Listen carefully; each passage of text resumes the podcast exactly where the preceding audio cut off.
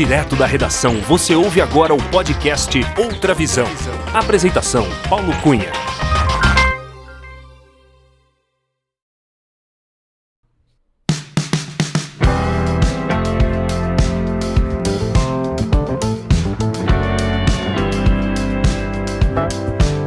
Olá! Seja muito bem-vinda, muito bem-vindo ao episódio 78 do podcast Outra Visão.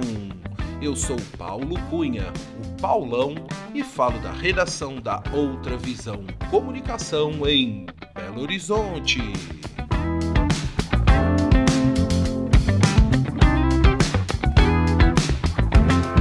A nossa entrevistada é fonoaudióloga formada pela PUC São Paulo e há 20 anos trabalha na Associação de Pais e Amigos dos Excepcionais, a PAI, na cidade de Brotas, no interior do estado de São Paulo.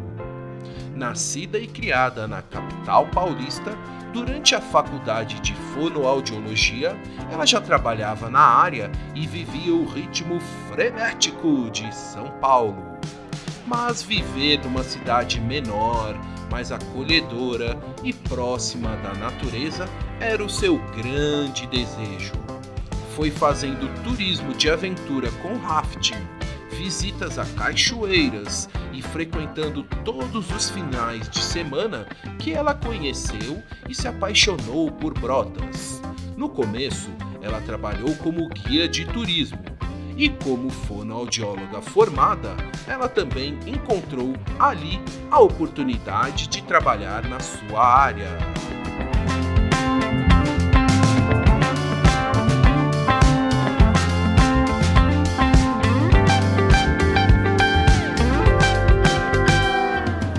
Durante a nossa conversa, ela falou sobre as atividades de uma fonoaudióloga e revelou como é o seu trabalho na APAI. Explicou sobre a fonoaudiologia sistêmica e a questão de olhar além dos sintomas. Relembrou dos tempos como iatista na infância e adolescência, falou sobre o rafting, esporte de aventura que ela conheceu na Europa e que a levou a descobrir Brotas.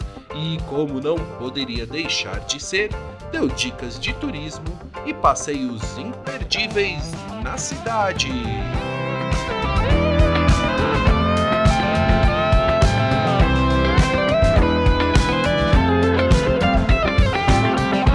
E é com muita alegria, já pronto para descer de rafting o rio Jacaré Pepira em Brotas, que recebemos neste episódio do podcast Outra Visão Flávia Acaiaba Furtado, a Flavinha Acaiaba, a mãe do Caio e da Maia, minha amiga de infância, que eu sei tem muito a nos ensinar e várias histórias para contar. Acompanhe a entrevista.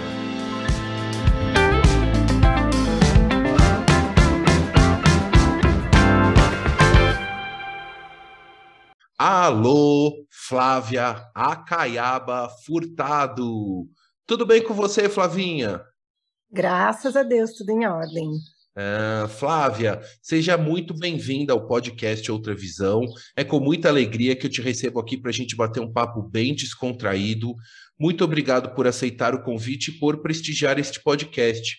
Flavinha, eu gostaria de saber de qual cidade você está falando neste dia 27 de agosto de 2021. Eu estou em Brotas, no estado de São Paulo. Ah, diretamente da cidade de Brotas, é, no interior de São Paulo. Brotas está quanto tempo da capital paulista, Flávia? Mais ou menos três horas de viagem. Três horas e é, é, é. dá o que uns 200, 250 quilômetros? 250 quilômetros, isso. Pela Castelo Branco? Não, eu é, a gente utiliza mais a Bandeirantes, assim. Vem pela Bandeirantes e Washington Luiz, né? Entendi. Sentido São Carlos. Ah, que beleza. Então, tá tudo bem aí em Brotas, o, o cantor Daniel tá aí, ele, ele, é verdade que ele é daí mesmo? É, daqui, família, tudo. Ele também, as filhas estudam aqui, todo mundo aqui de... E você e sua família também aí de Brotas, quer dizer, para mim hoje a pessoa mais famosa de Brotas é a Flávia Caiaba e família, não é o Daniel. O cantor Daniel é. Ô, Flavinha, mas eu quero começar a nossa conversa aqui te perguntando sobre a origem do sobrenome Acaiaba. Eu conheço você, a sua família já há muitos anos, né? Nós estudamos juntos na escola, lá já uns 40 anos, já faz uns 40 anos aí. E é um sobrenome muito forte, assim, que fixa, né? A gente sempre lembra a Caiaba, as, as irmãs Acaiaba, tudo. Flavinha, tem algum. Você sabe qual que é a origem do sobrenome? Tem algum significado? O que, que você podia compartilhar um pouco sobre a história ou o significado do sobrenome Acaiaba? Então, Paulão, é da família do meu pai, né? Do meu avô. E é a, a origem é indígena mesmo, é brasileira, né, aqui do Brasil, do início de tudo. Foi um índio que casou com uma portuguesa, foi para Itália, o filho acho que foi para Itália, voltou e, e foi uma confusão até que minha avó veio também da Rússia, uma mistura de família, mas a origem do Acaiaba é indígena. Olha só, e, e tem algum significado assim a junção da, das palavras Acaiaba, não sei, porque é indígena, é, né? Sempre... Se eu não me engano, é, se eu não me engano, Aca é alguma coisa de colocar na cabeça, alguma coisa de proteção, eu não lembro direito o, significado, meu avô contava mais ou menos, mas a gente nunca achou isso em dicionário mesmo, assim, dicionário indígena. O, o Flavinha, entrevistei aqui já no podcast uma professora de linguística especializada em línguas indígenas a Luciana Estorto. Vou, vou ah, consultá-la, viu? Vou consultá-la, por porque ela. É verdade, eu vou, eu vou mandar uma mensagem para ela.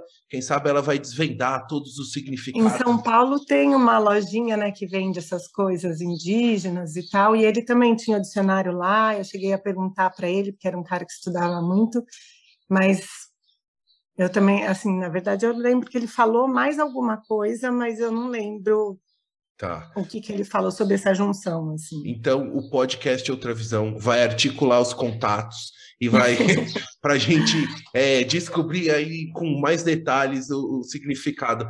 E Flavinha, assim, você é formada em fonoaudiologia, mas e antes de eu te perguntar sobre sua carreira como fonoaudióloga, eu gostaria que você contasse um pouco das suas vivências e experiências no iatismo, porque eu sei que tanto você quanto as suas irmãs e a sua família é, sempre tiveram ligadas ao ambiente náutico, ao iatismo, à vela. O que, que, você podia contar e relembrar um pouco sobre essa, essa, essa paixão aí da família com a vela?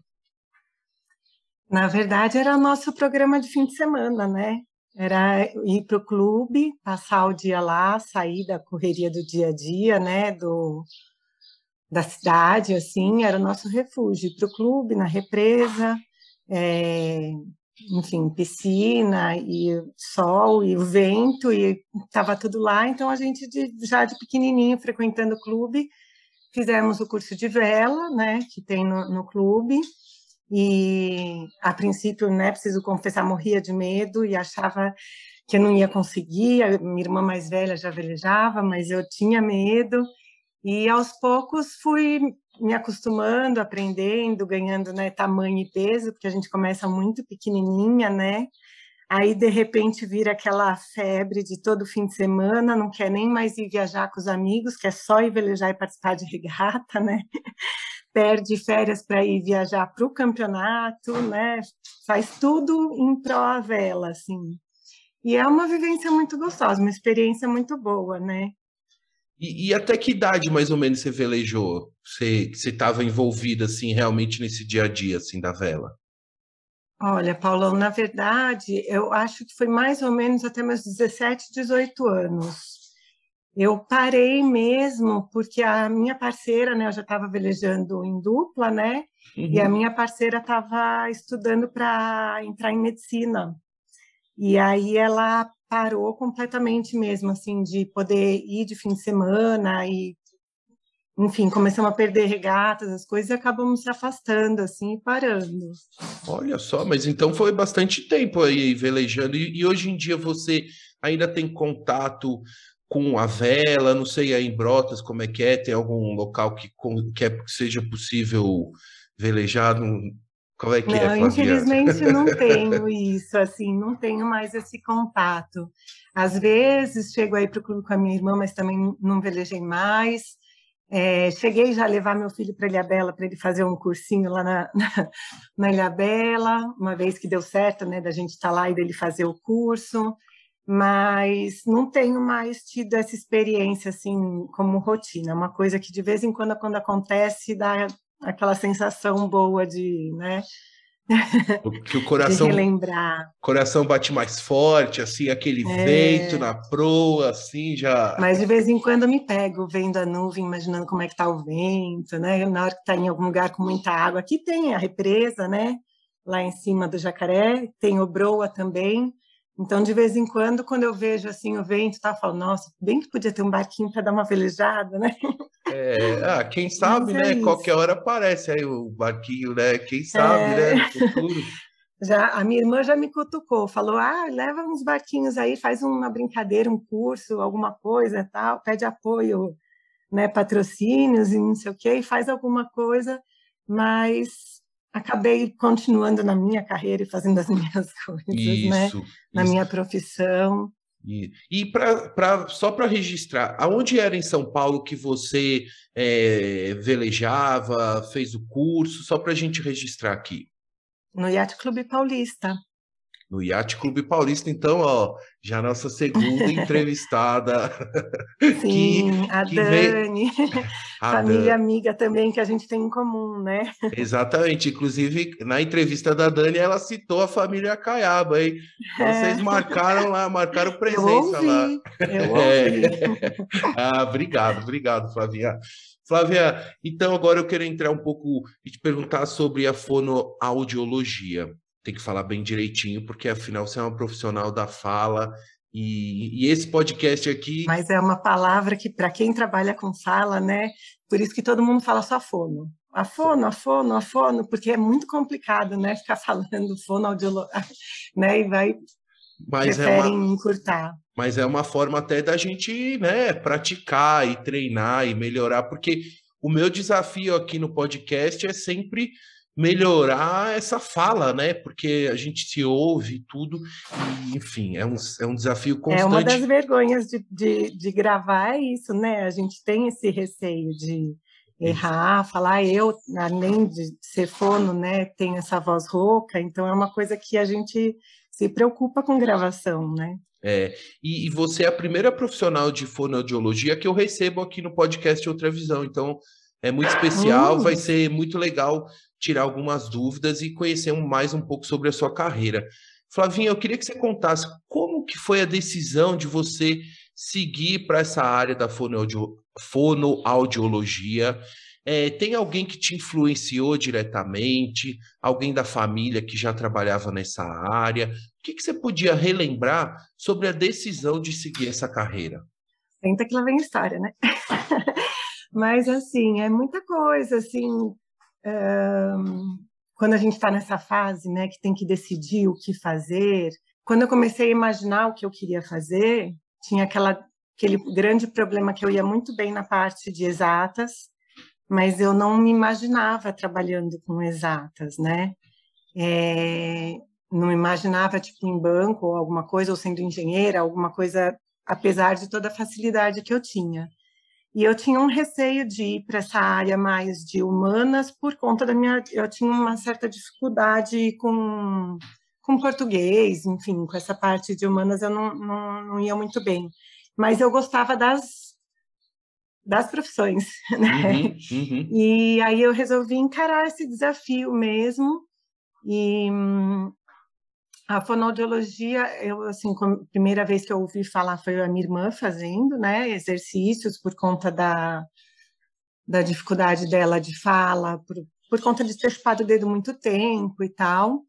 E aí eu fui começar a estudar um pouco mais sobre o que que era, E aí tinha um, assim, é um leque muito grande, né? A fonoaudiologia trabalha desde a audição, a fala, a voz, a deglutição, é, assim, é muito uma área que, né, que trabalha com muitas coisas, lógico que sempre pensando na questão da comunicação, né? A comunicação é a, vamos dizer, o primordial. Uhum. E isso me encantou quando eu comecei a estudar, porque eu imaginava que eu queria realmente ajudar as pessoas a terem uma boa comunicação, né? Eu, durante a infância, de vez em quando ia para a praia, então, na frente da, da casa da minha avó, tinha uma casa que às vezes iam também umas crianças de abrigo e tinha uma menina que era deficiente e eu adorava ficar ajudando ela e né, cuidando, querendo ajudar. Eu vivia na, nessa, nessa casa lá na praia.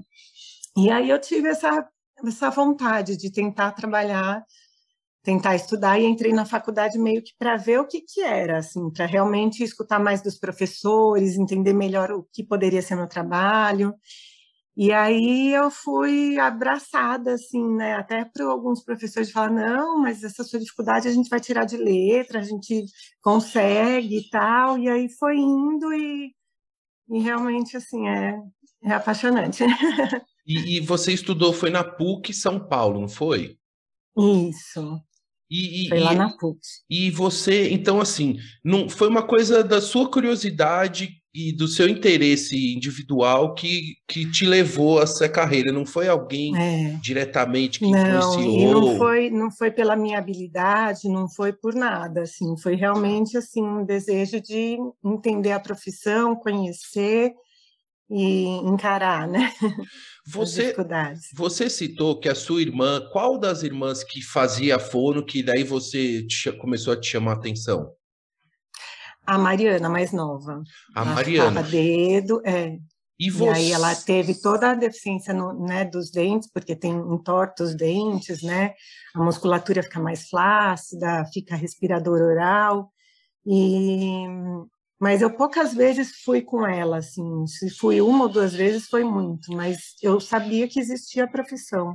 E você, quando é, criança, chegou também a, a fazer fono ou, ou não? Só, só a Mariana? Só ela. Eu não sei nem como não, né, Paulão, mas eu não sei se você lembra. É, a professora de português, quando a gente, logo quando a gente começou a escrever, não sei... É, a tia Rosinha? foi? não, foi uma depois da tia Rosinha. Tia Mirna. Ela fala... Não, não era a Mirna. A Mirna foi mais para frente. Enfim, esqueci o nome dela agora mas ela falava muito que ia me é, pedir para minha mãe fazer sopa de letrinha, que eu comia as letrinhas, que eu errava tudo. E ela falava muito e eu morria de vergonha. Eu não lia na frente de ninguém. É, eu tinha muito, muitas questões, assim. Tive durante muito tempo esse problema com humanas por conta disso, assim. Olha.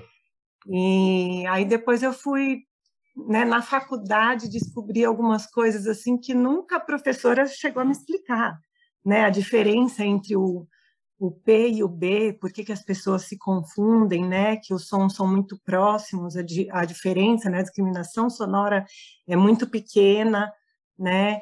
E o F, o V, o T e o D, as trocas mais tradicionais, né? Que as, que as, as crianças fazem, só que nunca ninguém me explicou isso. Então, assim, eu seria uma criança que deveria ter ido para a fome.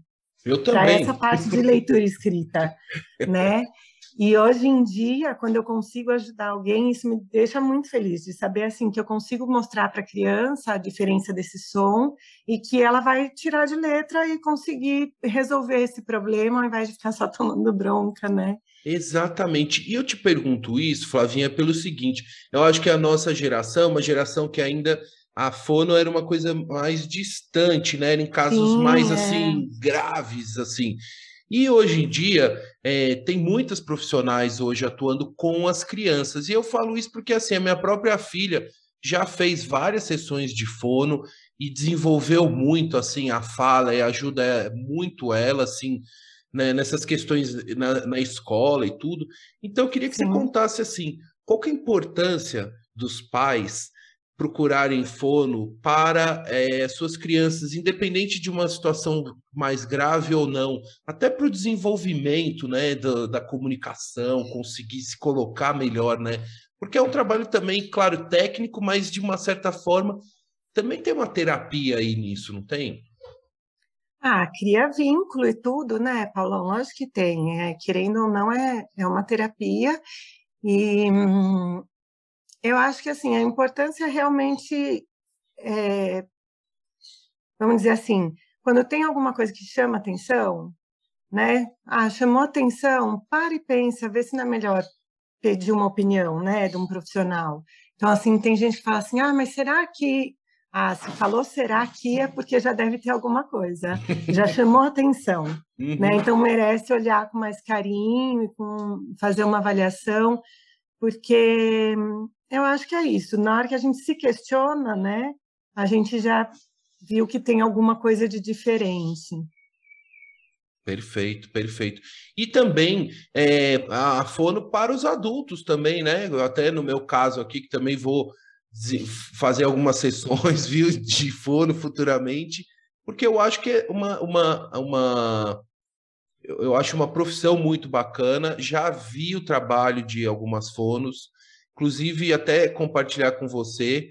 Quando a minha mãe teve um problema de, de, de isquemia cerebral, problema de fala, a fonoaudiologia, ao longo de mais de cinco anos que ela fez, foi assim fundamental, foi o alicerce da, da, da, da volta por cima, vamos dizer, né? É, então é, é, a comunicação é tudo, né? Primeiro tem uma questão, principalmente com quem tem problemas neurológicos, né? Tem toda uma questão de deglutição e de coisas que são importantíssimas para a vida, né? O, o sair uma, uma pessoa que usa a sonda, tirar a sonda, voltar a se alimentar via oral, né? Uma pessoa que não está conseguindo falar, não se comunica, voltar a conseguir pedir as suas coisas e ter a sua independência e poder se expressar. Isso tudo é uma coisa que faz total diferença. E nem sempre eu digo pela linguagem oral, né? Pode ser até por um por cards, né, por tags que a gente fala, que são as fichinhas, né, as figuras, independente independentemente de qual linguagem você usar, você ter uma forma de se comunicar é uma coisa que é muito importante. Ah. Faz total diferença na, na qualidade de vida. Nossa. Flávia, você falou né, que a, a, a é, o profissional da fono, da fono eu vou falar fonoaudiologia para ficar bem, bem, bem, bem, bem treinado aqui é, ele pode atuar em várias áreas, né? É muito amplo o campo de, de trabalho. Pode trabalhar com crianças, com pessoas é, mais velhas, com. Enfim, é muito amplo, não sei nem descrever aqui a, a, a variedade.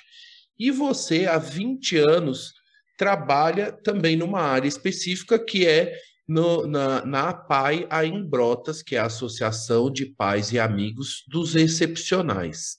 Eu queria, Flávia, que você contasse um pouco da sua atuação como fonoaudióloga na Paia em Brotas. A Paia foi bom, foi minha vida aqui, né? É, e a minha escola, na verdade, foi onde eu comecei a colocar em prática o que eu aprendi na faculdade, né?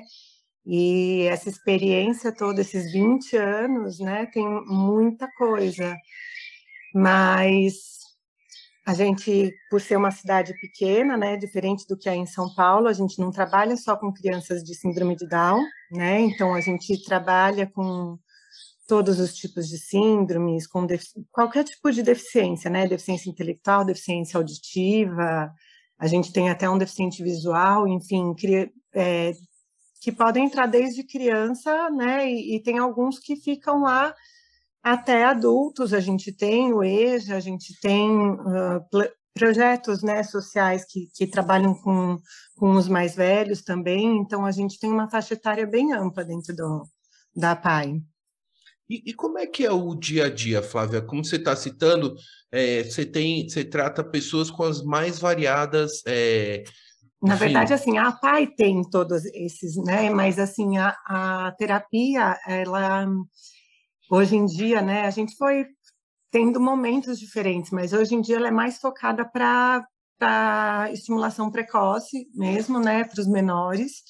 Então, a gente dá uma, uma priorizada, né, nessa primeira estimulação, e aí a gente trabalha até a criança, assim, o meu projeto, né, eu pensar, assim, a forma que eu que eu estou seguindo, né, até a criança tá falando, aprendendo a ler e escrever, ela aprende a ler e escrever e tem uma boa fala, e aí eu consigo dar alta, né?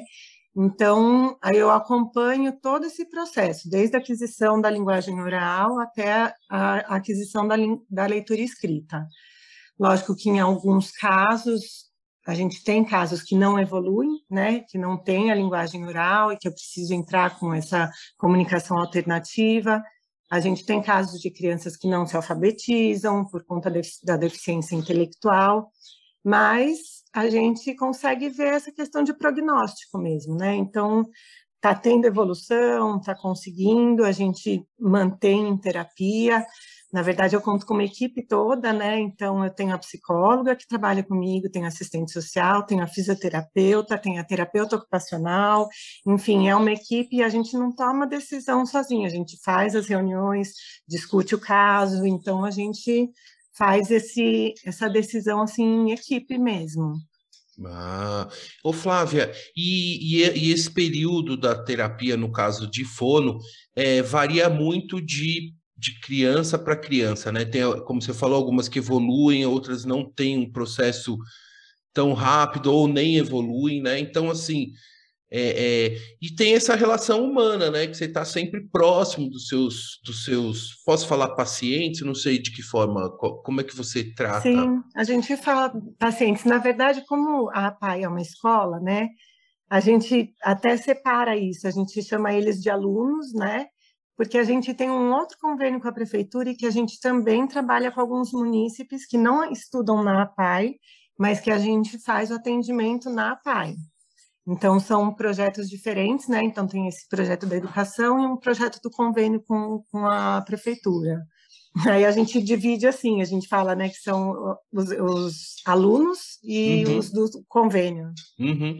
E, e, assim, e, e, em média, tem como existe um tempo médio assim de um de um de um atendimento é imprevisível, né? Não, não é cada ah, caso é um é caso. Muito, é, Exatamente, é muito difícil, porque tem crianças que uh, evoluem rápido, enfim, né, e tem outras crianças que realmente precisam até de manutenção e precisa estar sempre trabalhando, né, a gente tem casos neurológicos que precisa estar trabalhando a motricidade oral, enfim, então é, é uma é muito difícil falar assim, né, em previsões. A gente tem algumas mães que questionam, né, que tem aquela ansiedade, mas quando que vai falar? Quando que vai escrever? E a gente não tem nem como prever isso, né? Não tem como a gente, sabe, porque não depende só de mim, né? Isso que eu sempre, sempre tento falar com as, com as mães. Não depende só do meu trabalho, depende muito da criança também. A gente depende muito das famílias também. Então, assim, é um trabalho que não é só dentro da minha sala, né? É uma coisa que é ampla, é para a vida da criança e tem os professores que são orientados e que têm o nosso apoio, mas é uma rede, né? Tem que estar todo mundo junto para ajudar essas crianças. E, e, e, como é que é esse contato humano, Flávia? Que eu sei que você é uma pessoa também que gosta de estar com, com, as, né, com os amigos, com a família, com seus alunos, seus pacientes. Como é que é essa questão emocional? Como lidar com isso? Assim, como você falou também das famílias, essa, esse, é. é. como é que é esse jogo de cintura, Flávio? Ainda mais aqui no interior, tem que ter muito jogo de cintura, porque é complicado, a gente encontra todo mundo em todo lugar, é no mercado, é na praça, é, né? Enfim, é o vizinho, é uma, é a cidade pequena, é, é mais complicado. Mas é, a gente aprende a lidar, né? Eu acho que quando a, quando a gente gosta mesmo do que a gente faz e tudo, a gente vê as coisas de outra forma e consegue dar a volta e, né, e resolvendo as coisas. Mas é um, um carinho muito grande, eu adoro demais com aquelas crianças. A pandemia foi uma coisa que assim fez a gente sofrer demais, porque ver a escola vazia, né, ver é, imaginar o que eles estão perdendo, né, de não estar tá na escola, de não, quer dizer, as terapias a gente parou muito pouco, né? Logo a gente retomou, lógico que respeitando o distanciamento, tem um monte de coisa que é, complicou um pouco, né? Então é, é um paciente tem o período do paciente, aí tem um tempo entre um e outro para a gente poder higienizar tudo e começar o outro atendimento. Então, nem esse, esse encontro entre eles não teve muito. E a gente sentiu, sim, que realmente, principalmente as crianças do espectro autista, né, sofreram bastante com esse distanciamento, com a falta de socialização, né? Então, é, a falta de rotina, né, que as pessoas né, tiveram que mudar e toda a forma de aprender. Então, foi bem complicado, assim, mas agora estamos começando a retomar, né? E como é que está aí a retomada aí, pra, só para entender como é que está o cenário para vocês? As crianças já estão é, voltando no dia a dia à escola ou tem aqueles turnos? Hum, Como é que está funcionando? Pai, é, assim, as escolas aqui de Brotas estão retomando assim mais tranquilamente, né? A da minha filha, por exemplo, já estão presencial, período integral, todo mundo junto, não tem nem mais a divisão de duas turmas que estavam tendo. Mas na APAI não. A APAI, como são crianças, a maioria tem comorbidades, né? E muitos são menores de, de 12 anos e não vão ser vacinados. Então, a nossa retomada está mais lenta, né? A gente está. É, as crianças têm uma hora por semana com a professora, mas sem os amiguinhos ainda. Então, ainda assim, tem um ou outro que é mais tranquilo, que foi resolvido que podiam estar duas pessoas junto. O dos mais velhos, do EJA, a gente tem alguns que vão em três, né? Mas não passa muito disso por conta das comorbidades mesmo, que é um pouco mais complicado, né? E, e a, a, gente, você falando da APA em Brotas, quantos alunos são? Você tem uma ideia, assim, tem um número? A gente está falando de um universo mais ou menos de quantas pessoas, Flávia? Olha, que a gente que eu me lembre, tá, Paulão, a última vez que a gente contabilizou tudo, assim, de alunos na parte da manhã, por exemplo, alunos, alunos eram acho que por volta de 45, 50 alunos.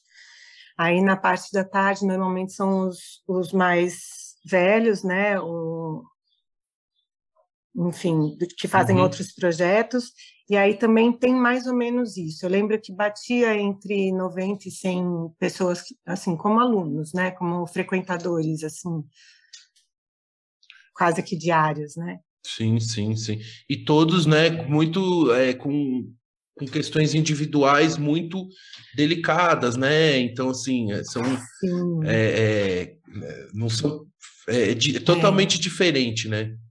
É, é, assim, principalmente no período da tarde, que são os mais velhos, assim, é quando a gente mais vê essa diferença, né? Os que conseguem se comunicar, os que não se comunicam, o que já aprendeu a ajudar o cadeirante, o outro que já fez, né? É, enfim, e é, e é, é uma mistura bem gostosa, assim, um aprende com o outro e ajuda o outro. É, Dá até saudade de lembrar eles todos juntos. É, é, essa questão social, né, é muito importante, né, para todos os. E eles adoram, né, porque eles adoram vir e abraçar e beijar e perguntar e ter atenção.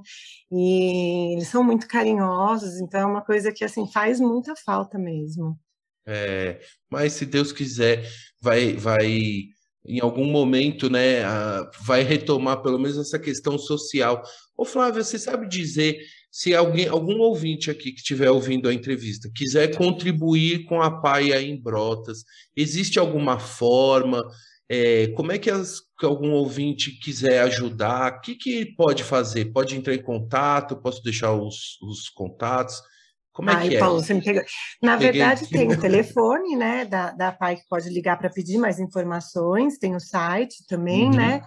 Mas eu sei que tem sim, a gente até faz isso quando faz imposto de renda, né? Que você faz, você pode, uh, enfim, fazer esse Destinar repasse para as instituições, né?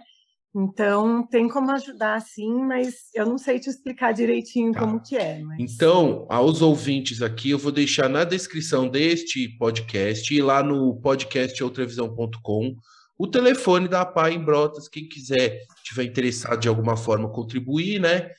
Liga lá é, e, e que, que, que vai ser bem orientado. Flavinha, e você sempre trabalhou, então, ligada com a APAI? Chegou a fazer atendimentos também em clínica ou em hospitais? Como é que é? Me conta também de outras vivências assim na Fono. É, na verdade, no início eu comecei, eu trabalhava na PAI e trabalhava com turismo, né? Ah. que a cidade é a capital, né, de aventura. E aí eu comecei a misturar esses dois trabalhos, então eu não, não, não cheguei a montar consultório, não pensei em consultório, e fui seguindo, foi aumentando meus horários na PAI, foi cada vez aumentando mais assim a solicitação de, de tempo, né, para estar tá lá atendendo. E aí eu acabei parando com o turismo também, mas ficando só na PAI. Eu trabalhei muito pouco tempo agora, um pouco antes da pandemia, no consultório de uma amiga minha que está parando, né? E mas cidade pequena é mais complicado, né? Porque já tem os atendimentos oferecidos pela prefeitura, né? Tem ah. a PAI que já dá esse apoio também. Então, são poucas as crianças que acabam indo para a questão de consultório, apesar de que hoje em dia, como você falou, já mudou muito a cabeça dos pais e tem muitos pais procurando sim consultório. Eles têm me procurado também, mas por conta da pandemia eu tinha parado no consultório, mas pretendo retomar essa essa possibilidade de atender particular, além de, de trabalhar na PAI. Ah, que legal. E, Flávia, antes da gente gravar aqui, você me falou que você está concluindo um curso é, de fonoaudiologia sistêmica, tá certo? Sim. Explica para gente, para mim, para os nossos ouvintes, o que é a fonoaudiologia sistêmica? É olhar além dos sintomas? Essa é, a, essa é o, o registro né, da, da, da, minha professora. Na verdade, a gente nem chama de professora, a gente chama de mentora, né? Que ela é a Beatriz Guntzel, né? E ela, na verdade, ela fez uma mistura, vamos dizer assim, né? De técnicas, de ferramentas, para a gente olhar além dos sintomas. né? Então, deixa eu tentar te pensar aqui um exemplo. Por exemplo, uma dor de cabeça, né? Ela fala, adianta você tá lá com dor de cabeça, pegar e falar, vou tomar o um remédio, toma o um remédio, engole o remédio, passou dor de cabeça, né? Uhum. Mas por que que você está tendo essa dor de cabeça? O que que te fez ter essa dor de cabeça? Se qual é o problema que está lá por trás disso, né? Então essa visão é uma coisa que a gente vai, vai mudando, né? A gente vai percebendo a importância de olhar isso. Né? Não adianta você só fazer um exercício mecânico, não adianta você só tomar um remédio. Você precisa entender a causa disso, entender, entender todo esse histórico. E a questão do sistema, né, é assim, entender essa família, entender tudo que está junto, né, é, todo o histórico mesmo da família, ela se baseia muito em Bert Hellinger, né, que fala sobre as leis do amor, né, e fala sobre esse sistema familiar, sobre a importância da ancestralidade, de toda essa hum, memória, enfim, crenças, né, as repetições das coisas, que é uma coisa que eu vivi muito lá, lá na PAI, né, há 20 anos, então a gente vê a repetição das histórias, as questões de família, né? Então a gente acaba ficando sempre naquela curiosidade, mas por que que isso está acontecendo com essa criança? Por que que isso está acontecendo com essa família? Por que que isso, né? E aí a gente vai quando eu comecei a estudar, era meio essa curiosidade, o, o porquê, o que, que é esse por trás, o que, que a gente pode, como a gente pode tentar ajudar de uma forma diferente. E aí ela, enfim, ela fala muito isso, que são práticas integrativas, é para colaborar com o nosso trabalho, né? Não, não é para a gente deixar de fazer os nossos exercícios, fazer as nossas coisas, a gente seguir a, a, as orientações médicas de medicação e tudo mais, mas são ferramentas que podem ajudar. Então, ela, ela ensina desde né, meditações de mindfulness e, e, enfim, tem várias coisas que ela, o body talk, né, que são técnicas tal, ela ensina a gente são coisas que são para ajudar mesmo a criança, né, ajudar a família a estar ali presente naquele momento, compreender tudo aquilo, aceitar essas, né, as os sintomas, enfim, olhar além disso e tirar uma lição daquilo, né? E e projetar uma coisa, o que, que você quer lá para frente, né? Então, e é bem relacionado também com a medicina chinesa, é, com a questão das energias. Então, assim, é, é, muito interessante. É um capítulo à parte aí para a gente conversar. Ah, que legal. É como também ter uma outra visão, assim, do, do paciente, né? Você... Sabe claro... que eu, quando eu te falei disso, veio essa relação na minha cabeça, o Paulone já é sistêmico. Olha o nome que ele escolheu, né? É, outra visão. Outra visão. Vamos é, olhar além, né? É uma outra abordagem, uma outra forma de enxergar uma realidade que é vista por todas, mas que você também pode enxergar de outra forma, né?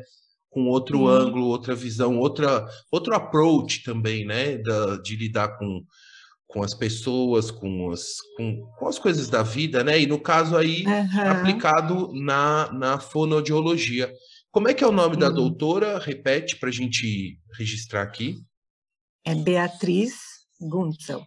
Flávia, eu recebi aqui direto, veio aqui, chegou de barco, viu? Chegou aqui num, num, num barco à vela, uma pergunta da nossa amiga ouvinte e já foi entrevistada aqui no podcast Outra Visão, a Daniela Negli. É, ela mandou uma pergunta, e uma pergunta para você. Ela quer saber, é, Flavinha, como foi a sua mudança de São Paulo e para Brotas? que você saiu da capital e mudou para uma cidade super charmosa e gostosa no interior de São Paulo, mas que é uma outra dinâmica de vida. E são várias perguntas aqui dentro dessa, tá? Ela Nossa, também quer saber é, o seguinte. Acho que tem que ser outro capítulo. como foi? Vou tentar resumir. É, como foi no começo aí? Como foi esses primeiros meses e anos aí desde a mudança? E como é que está agora? Realmente eu não estava feliz em São Paulo, né? E, enfim, terminei a faculdade e fui morar fora, né? Fui morar na França, na verdade, primeiro. Fui passar um período lá, tenho uma tia que mora lá, né, em Paris, o que facilita bastante, então eu fui para lá para pensar um pouco nas, nas, decisões, né, o que fazer pós-faculdade, enfim, para que caminho toma, é, ir, né, dentro de você começa a trabalhar, você já se, né, acaba se vinculando, e aí eu falei, não, primeiro então eu vou viajar, depois eu volto e penso no que eu vou fazer. E aí nessa viagem, eu, uma outra amiga minha estava na Alemanha também, e a gente combinou de se encontrar e fazer uma viagem pela Europa. Paramos lá na Suíça, num, entre uma transição e outra de cidades, a gente parou em Interlaken, uma cidade que tem o rafting também como principal assim, né, esporte. E aí a gente desceu um rio e era uma descida assim, a gente chegou lá cedinho, era a primeira descida era às nove da manhã para você conhecer o rio e a segunda descida era depois do meio-dia, após degelo, né? Então o rio já ficava mais forte, com mais correnteza, e aí fazia essa segunda descida. E a gente se apaixonou, né, pela, pelo esporte, assim. Adoramos a, a experiência, enfim. E quando a gente voltou para o Brasil, eu voltei acho que um pouco antes, depois de um tempo ela voltou, a gente se encontrou de novo e falou, vamos achar um lugar para fazer rafting daqui no Brasil, aqui em São Paulo, deve ter, não é possível. E a gente não conhecia, e a gente começou a pesquisar, Aí tinha Sorocaba, tinha Brotas, tinha, né? E aí a gente começou a ver, falou, ela falou, bom, vamos para Brotas, porque qualquer coisa a gente vai lá para o sítio do, do, da minha família, que é ali em São Carlos e Porto Ferreira, se não der certo, a gente vai lá para o sítio, fica no sítio e volta. Uhum. E aí a gente veio para Brotas e a gente começou a fazer rafting. A gente vinha para fazer rafting, vinha, ficava acampada aqui no camping. Aí, assim, eu fui uma turista que comecei, comecei a frequentar demais, assim, sabe? Aí eu já comecei a parar de pagar os passeios e ajudar nos passeios e comecei a ficar mais aqui do que lá, mas eu ainda trabalhava em São Paulo, né? Então eu vinha de fim de hum. semana. Uhum. E aí minha mãe falava que a minha luzinha apagava assim na segunda-feira, chegava na sexta-feira ela acendia. Puf! Ah. Vou embora, vou para Belta. Eu vinha desesperada para chegar aqui, já combinando onde ia fazer, para que cachoeira que eu ia, porque aí nisso eu já aprendi a fazer rapel, aprendi as técnicas verticais, aí eu que já queria conhecer lugares novos. Enfim, foi uma experiência muito boa. E aí eu, no final do ano, assim, de 2000, né, eu resolvi realmente pedir demissão em São Paulo e falei, eu vou para lá. vou tentar e eu, vou come... eu comecei na agência mesmo, trabalhando, vendendo os pacotes, vendendo os passeios, orientando turista. E aí eu comecei, fiz os cursos, né, da agência, comecei a trabalhar com eles guiando as trilhas para as cachoeiras, então, tinha trilhas de duas horas, tinha trilhas de meio período, tinha trilhas do dia inteiro. E eu fazia todas essas trilhas com os turistas. Fiz desde curso de primeiros socorros a tudo mais, né? E foi muito interessante, uma vivência muito boa. Vivi muita coisa boa, conheci muita gente interessante. Mas aí foi pesando essa questão da fonoaudiologia, que foi me chamando mais, e eu fui me distanciando do turismo. Sempre, assim, a minha desculpa para minha família, né, quando eu tomei essa decisão, e eles, imagina, o que, que você vai fazer lá, que lugar que não tem nada, que não sei o quê, enfim. Porque a cidade na época ainda era bem menor do que é agora, né? A gente agora, se tem 25, 30 mil, sei lá, habitantes, na época tinha 5 mil habitantes, né? Olha. Então era uma cidade bem pequena mesmo. Mas eu sempre falei que assim o que eu projetava para o meu futuro era ter qualidade de vida, né? E isso, graças a Deus, eu tenho. Né? Eu tenho uma qualidade de vida que em São Paulo jamais teria, né? Tanto de rotina, de trânsito, de correria, quanto de questão de saúde mesmo, de né, meio ambiente. Enfim, foi uma decisão, até pensando em filhos, né? Pensando nos meus filhos, eu imaginava isso que eu queria que meus filhos não sofressem com essa questão de insegurança, uhum. né? De, enfim, que eles pudessem brincar na rua, que eles pudessem caminhar, que eles pudessem ter a liberdade deles. E hoje em dia, graças a Deus, meu filho anda pela cidade inteira de bicicleta para cima e para baixo. E ele nasceu em Brotas. Vida. Não, os dois, na verdade, nasceram em São Paulo por conta do plano de saúde, tá? Ah. Mas, assim, na primeira semana, segunda semana, já vinha para cá e eles sempre moraram aqui. Ô, Flavia, eu fiquei com uma dúvida aqui, ó. Aqui, ó. Primeiro, eu adorei já esse seu depoimento. Ah, Dani, uma parte da resposta já, porque ainda, ainda tem né, a pergunta da Dani. Eu quero saber duas coisas. Quem nasce em Brotas, é, é, qual, como é que fala? É, Brotense. Na... Brotense, ah, eu é já ia Isso. falar aqui. ia falar, né?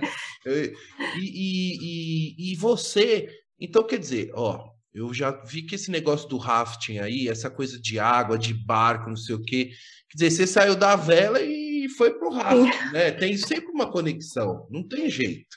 Essa conexão com a natureza eu sempre procurei, né? Na verdade, assim, outra coisa que eu não contei, vou contar agora uma das minhas ideias era ir para a Bahia, né? Morar na Bahia para fazer, né? Sei lá, também cachoeira, alguma coisa. Uh, gostei muito, né? Da Chapada da Diamantina quando eu fui conhecer e eu gostava muito disso. Sempre fui viajar para fazer esporte uhum. de aventura, sempre para ter contato com a natureza. Então, assim, era uma coisa que eu queria ter mesmo no meu dia a dia. Não era uma coisa que eu queria só de viagem. E aproveitei bastante. Hoje em dia tem um pouco menos de contato, mas quando dá a gente foge, vai para uma cachoeira. Né? Eu moro, na verdade, do lado do rio. É, e você conhece de tudo noite, aí, no né? silêncio, você... dá até para ouvir o rio. E, e você conhece então... tudo aí, né? Que você já andou por, por tudo aí na região, sim, né? Sim, é.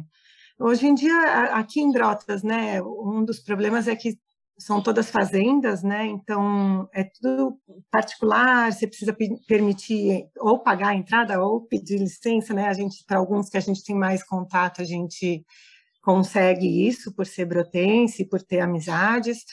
Mas é, é muito interessante, é, é muito lugar bom para ver. E, e, e, assim, dentro dessa pergunta da Dani, é, então foi uma mudança relativamente assim simples, né? É, foi natural para você, você identificou aí o lugar, foi começando a frequentar até que falou, bom, agora meu CEP é, é. aqui, meu CEP é Brotas. É, foi uma decisão assim muito assim elaborada, assim, decisão mesmo de vida, assim, eu quero isso, é difícil, cidade pequena, é difícil cidade pequena, mas a gente tem que encarar, colocar na balança, né, os prós e os contras do que eu vou ter, o que eu não vou ter, e na minha balança o que pesou mais foi a qualidade de vida, enfim, foi isso, e aí eu logo me adaptei a essa questão da cidade pequena. Sim, sim. E você, quando citou lá da sua ida para a França, é, a sua amiga com quem você fez o primeiro rafting, qual o nome dela? Vamos registrar, porque ela foi importante aí nessa, nessa. Martinha, Marta Bruno.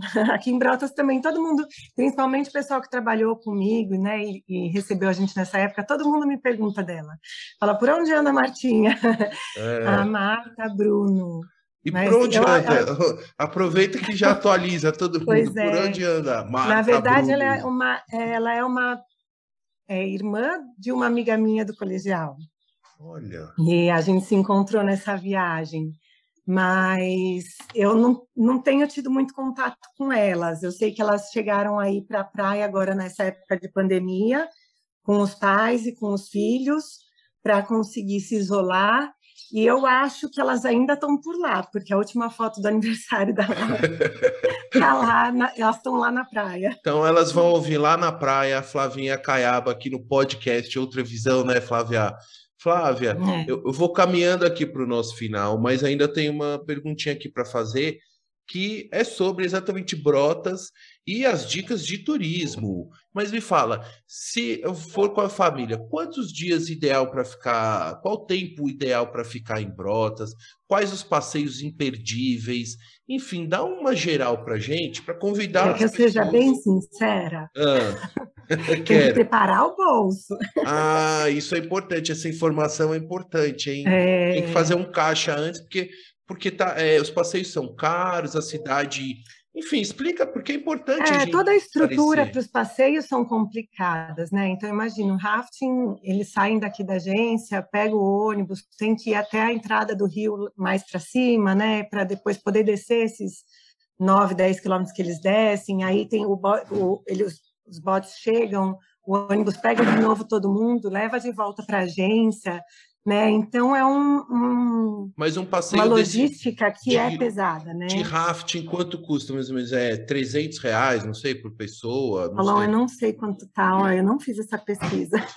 Não, tem eu, como eu não normalmente eu me encaixo em um passeio ou outro. Mas independente. Eu não sei o valor. Então, ó, independente do valor, dá um norte para mais gente. Mais de 150 é, porque eu lembro que já era mais que isso já faz um tempo mas eu não sei se já passou, por exemplo, de 200, eu não sei, não faço mesmo ideia. E, e, assim, mas independente dos valores, que realmente hoje turismo no Brasil, e, e não vou falar nem no exterior, porque tá, tá assim, tá censurado, é. tá, o turismo deu uma bela inflacionada por, por, em função de todos os custos que estão associados né, a, a qualquer viagem, qualquer passeio e tudo. É, mas, Flavinha, eu quero mais saber assim, a questão assim, Quais passeios, assim, aqueles lugares, assim, não deixe de ir? Ah, então, eu acho que rafting realmente é um que não dá para perder, né? Porque eu acho que é o que é, surgiu, né? Toda essa questão do turismo aqui em Brotas foi por conta do rafting. A história é muito bonita. Tem o pessoal do Movimento Rio Vivo também, que se você quiser um dia pensar em convidar alguém ah, a uma sim. ONG que a gente tem aqui, que eu já fiz parte também, quer dizer, ainda faço parte, mas sou menos ativa, tá? Eu quero sim, mas tá já é adiantando. Um, é uma ONG muito bacana, que já, já fala o nome, né? Movimento Rio Vivo, que foi um, um movimento para tentar manter o rio do jeito que ele era, porque a primeira a primeira ideia do, no início da retomada de brotas era colocar o curtume, né, que seria a lavagem do couro no rio e tal, isso poluiria demais o rio. E aí os adolescentes na época, que estavam, alguns até já em faculdade, estudando e tal, eles se juntaram né, para tentar proteger o rio e uma das saídas que eles encontraram foi mostrar a possibilidade do turismo. Né? Então, eles montaram uma primeira agência, começaram a chamar turista, pessoas que vinham. Então, antes não tinha pousada, antes não tinha. Né? Aí abriu camping, aí as pessoas ficavam na casa dos, dos amigos, enfim. O início do turismo foi muito bonito, assim, foi para provar que a cidade podia crescer muito com o turismo e protegendo o rio, protegendo o meio ambiente né, as cachoeiras, as primeiras cachoeiras assim que eles foram mapeando, foram fazendo, eles encontravam assim, um trator jogado lá embaixo, bicho Nossa. morto que jogava nos que era tipo um lixão, sabe? E aí foi todo um trabalho de conscientização mesmo de meio ambiente, do quanto essas fazendas podiam ganhar com isso, né? Todo o estudo que foi feito na areia que canta, né, que foi uma fazenda, uma fazenda que foi encontrada uma das nascentes, né, que é incrível, é, é outro passeio que não dá para perder, né? O passeio é... da Fazenda Areias que Cantam, é isso? Areia que Canta. É. Areia é. que Canta. Isso, é uma nascente, né? Então você vê ali como que brota a água, né? Que é um dos motivos do nome de brotas, né? Uhum. Os brotos de água, né? Onde brotam as águas. E você vê isso, vê como isso funciona e mexer naquela areia, né? Que quando você faz o movimento, ela tem um barulho meio de cuíca, né? Por isso que fala areia que canta. Uhum. Então, assim, é uma experiência, é uma, uma vivência, assim, mesmo que eu acho espetacular, assim. A gente, eu já vendi muito esse passeio, inclusive para escolas, assim, sabe? Porque é um passeio que realmente ensina muita coisa, né? Então, ó, rafting, areia que canta, que mais? que mais? Tem bike, ah, tem que. As tem cachoeiras, que... tem, tem muita coisa. É, a pessoa tem que tem que estar tá com assim, uma disposição física também para, né? Exatamente, para é? ver o, que, o quanto aguenta, né? Eu gosto muito também aqui do Poção, né? É um, um, um, outro parque também que tem aqui, que tem o rio, tem uma prainha que dá para curtir o rio. Eles têm várias atividades ali também. E eles têm, eles foram os pioneiros também no, no arvorismo, né? Inclusive trabalhei lá muito tempo no, no comecinho. E eles era incrível, assim, era um lugar de terra, de cana, na beira do rio, e eles foram replantando, refazendo. Hoje em dia você vai lá e anda no meio das árvores, que assim, o antes e o depois da, da né, desse é um sítio, vamos dizer, um desse terreno, enfim, é uhum. impressionante, assim, o reflorestamento, o cuidado ali, tudo em volta, é uma coisa Uau. de parar, assim. É um arvorismo no poção, é isso? Isso, o arvorismo. É. Eles têm os, os, outros passeios também, eles fazem o boia cross, eles têm até uma, um que é só uma flutuação, você põe só o colete, desce um pedacinho do rio só no colete, e é uma delícia também, é um passeio... E, e aí vale Brotas é, é, sempre um, um, clima super quente, calor, sol, né? Então o clima também sempre ajuda, né, a, tá, enfim, é. a fazer os passeios e tudo. Sim, é, é mais gostoso sempre né, ter o contato na água quando está calor, né? Então, no frio as pessoas fogem um pouquinho, mas mesmo no frio dá para aproveitar esse arvorismo, essas ah, coisas. eu pra... gosto. Só uma é... coisa, qual que é o nome do rio? Eu, realmente eu não sei. Qual que é o nome do rio que você citou aí na Rio Jacaré vezes? Pepira. Ah, Rio Jacaré Pepira. Jacaré, aquele que olha de lado, indígena. Ah, Já ouviu ah. falar sobre não, isso? Não, essa... de lado. Uhum. e pepira seria ralado esfolado. Né? Então eles brincavam, a gente brincava até como guia, né, explicando, a gente falava assim, ah, é, se tivesse jacaré nesse rio, ele ia ficar viver esfolado e ralado, né, por conta das corredeiras, das quedas que tem, enfim. Uhum. Ah, que legal, que legal. E, e para completar o seguinte, tem alguma dica de hospedagem? Algum lugar que você pessoalmente indica? Alguém, alguém que você conheça, enfim, para quando for a Brotas, ter como referência procurar? Que é legal a gente compartilhar. É, é que é o que eu te falei, a diferença maior é a questão de preços, né? A própria fazendaria que canta, que tem a nascente, eles têm o hotel. O ah. Poção também, que tem todos esses passeios todos, eles também têm umas casinhas que são chalezinhos de hospedagem. Entendi. Né? Enfim, então tem muitas opções. Aqui mesmo, dentro da cidade, perto daqui da minha casa, tem duas opções aqui de pousadas. Então, assim, no centro da cidade, lá perto dos, dos restaurantes, tem outras pousadas. Então, assim, são muitas opções, né? Tem bastante coisa. Depende muito do que você. E tem até umas mais escondidas perto de cachoeira, né? Então, tem um amigo que tem construiu do lado do, né, no sítio dele, do lado da casa dele, uma outra casinha só para para turistas que querem ficar mesmo longe da cidade, sabe? Que quer ficar mesmo no, no meio uhum. do mato. Enfim, e são lugares diferentes e são muitas opções. Aqui em Brotas a gente está com bastante opção. E está pertinho de São Paulo, né? 250 quilômetros. E para fechar é, ainda no turismo, quantos dias você recomenda assim? É, pelo menos a pessoa, pelo menos vem aqui, fica três noites, que aí vai render vários passeios, tudo, porque não, não dá para ser um sábado e domingo que é muito rápido, né? Assim. É, sábado e domingo é, é, é, corrido, né? Tem gente que vem e fica até para não gastar tanto, enfim, mas eu acho muito corrido. Eu acho que pelo menos um feriado, um feriado assim, feriadão prolongado, eu acho que é legal, né? Porque aí você consegue ali uns três, quatro dias e Isso. dá para curtir bastante, né? Fazer um, um passeio cada dia.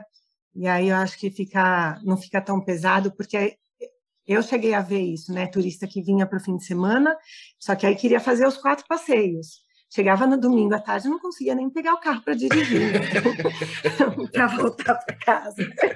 É. Então, é, é, assim, precisa ter um cuidado em relação a isso. No esforço físico é grande, né? Querendo ou não, das atividades. É, até porque não dá para o cara querer chegar de São Paulo no ritmo, mesmo o ritmo de cidade grande aqui de Belo Horizonte, naquela pilha, quando você vai num lugar que é exatamente para você dar uma. tirar Sim, um pouco o pé é. do acelerador e curtir lá uma caminhada, uma trilha, uma cachoeira, porque senão você entra num ritmo de estresse de, de turístico, né? Que assim, aí você Sim. não. Né? Não aproveita, né? Não curte um pôr do sol, não, não vê a lua, né? Acaba ficando só aquele cansaço. É. Enfim, esse é um passeio também que eu acho muito legal, Paulão. Eles fazem um rafting noturno. É uma delícia, na lua cheia. Tem, ó, quando você for escolher, ó, escolher vir na lua cheia é muito interessante.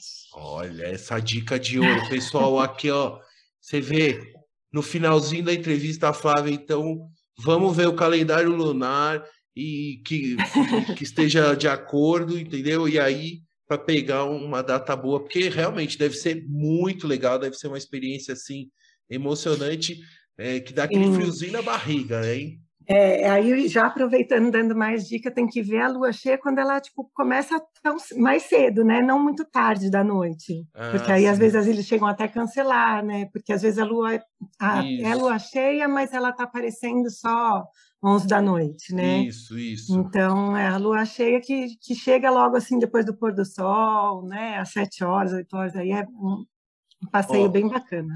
Você me deu até uma ideia que em breve eu vou trazer alguém especialista em calendário é, lunar, enfim, vou, vou pesquisar um entrevistado para me explicar isso, e aí eu vou achar uma lua boa para ir.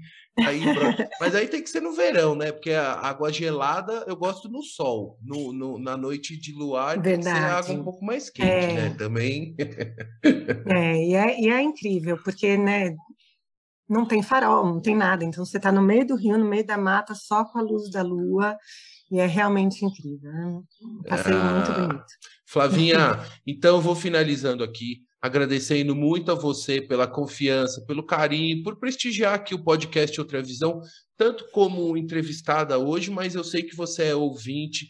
Várias vezes você manda mensagem para mim, diz que ouviu as entrevistas, né? Então, assim, mesmo. agradeço muito, viu, pelo seu prestígio também como ouvinte e agora como entrevistada. Muito obrigado por disponibilizar um pouco do seu tempo para conversar comigo, que eu adorei. E para a gente fechar essa conversa, ah, também quero agradecer a todos os ouvintes que acompanharam até aqui, a toda a família, a Caiaba Furtado, entendeu?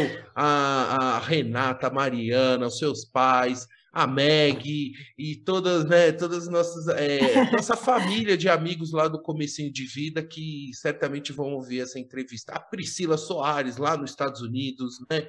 Sim, que, eu ouvi a dela também. É, Flavinha, para a gente fechar, é, eu queria que você deixasse uma mensagem final, um recado final, uma mensagem, um pensamento, enfim, uma reflexão para os nossos ouvintes. Aproveitando daqui de Brotas e todo esse nosso papo, eu acho que para a gente ter uma qualidade de vida, né, e para a gente ter um futuro bom aí para as próximas gerações, eu acho que realmente assim a minha dica é vamos mudar o estilo de vida, vamos pensar no meio ambiente, vamos, né, a gente precisa se preocupar com todas essas questões ambientais.